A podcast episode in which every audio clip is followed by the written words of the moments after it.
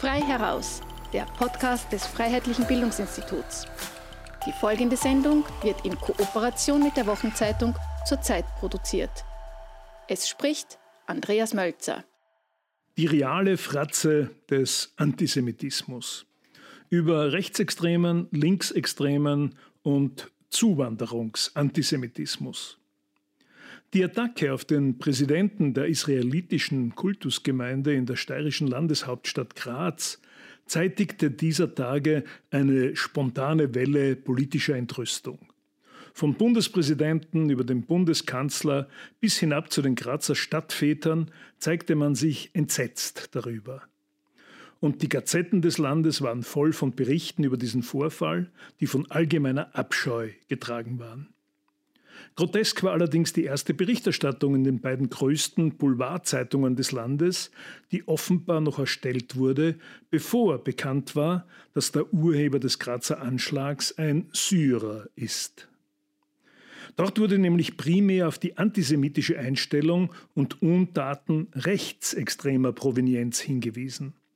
Dass es sich beim Grazer Anschlag hingegen um eine Manifestation des Zuwanderungsantisemitismus handelte, passte dann nicht so recht ins Bild. Und damit sind wir mit einem Phänomen konfrontiert, das in Sachen Antisemitismus von politisch korrekter Seite und von den Mainstream-Medien entweder ignoriert oder schamhaft kleingeredet wird.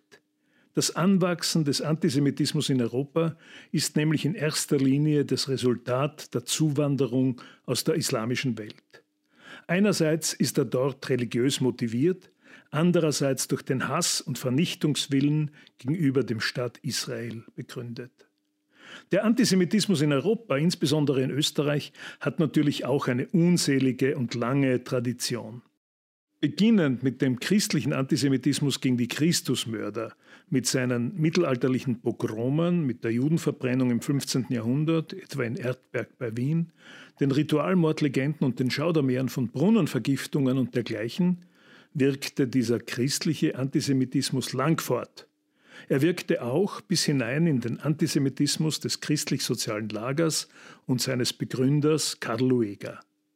In diesem Bereich war allerdings auch so etwas wie ein wirtschaftlicher Antisemitismus wirkmächtig, wobei sich das Kleinbürgertum gegen jüdische Großunternehmer wandte.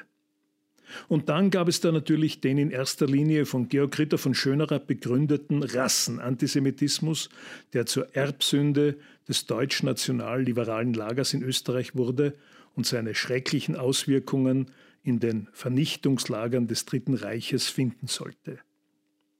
In den letzten Jahren der KK-Monarchie und in der Ersten Republik war der Antisemitismus in seinen verschiedensten Ausprägungen nahezu so etwas wie ein gesamtgesellschaftliches Phänomen.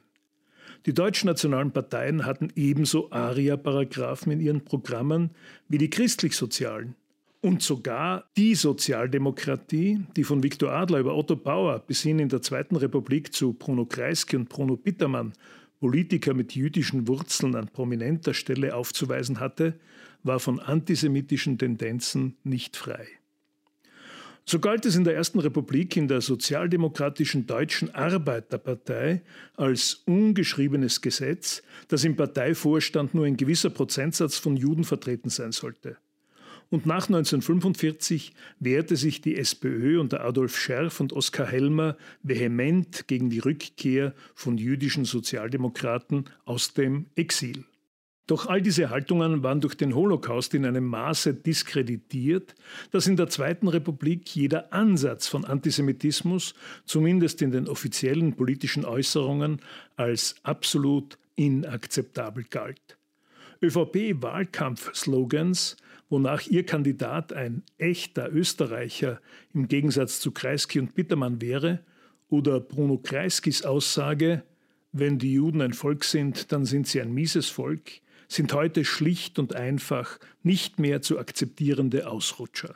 Dass es aber latenten Antisemitismus in weiten Bereichen der österreichischen Gesellschaft gab, steht außer Zweifel. Und nicht zu leugnen ist auch, dass in rechtsextremen Randbereichen der Gesellschaft solche Haltungen zumindest subkutan bis heute nachwirken.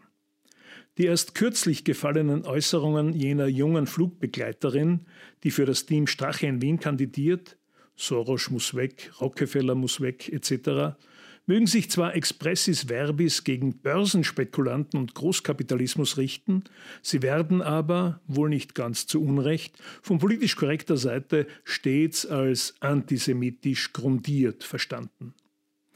Und gewiss mag es in manchen Bereichen des traditionellen nationalliberalen Lagers ebenso subkutan auch Restbestände des alten schönerianischen Antisemitismus geben, der allerdings ganz bewusst und demonstrativ von der israelfreundlichen Politik der FPÖ mehr als ein Jahrzehnt geübt wurde, konterkariert wird.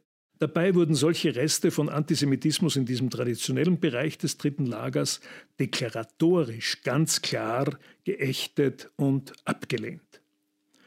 Unleugbar ist aber, dass im rechten Narrensaum, insbesondere auf der anarchischen Spielwiese der sozialen Medien unter der Tarnkappe der elektronischen Anonymität, immer wieder Spuren dieses rechten Restantisemitismus zutage treten. Und natürlich gab und gibt es auch einen linksextremen Antisemitismus, der sich zumeist im Mäntelchen anti-israelischer Haltungen darstellt. Da wird beim absolut legitimen Eintreten für die Lebensrechte der Palästinenser und mit der ebenso legitimen Kapitalismuskritik unterschwellig antisemitisches Ressentiment mittransportiert.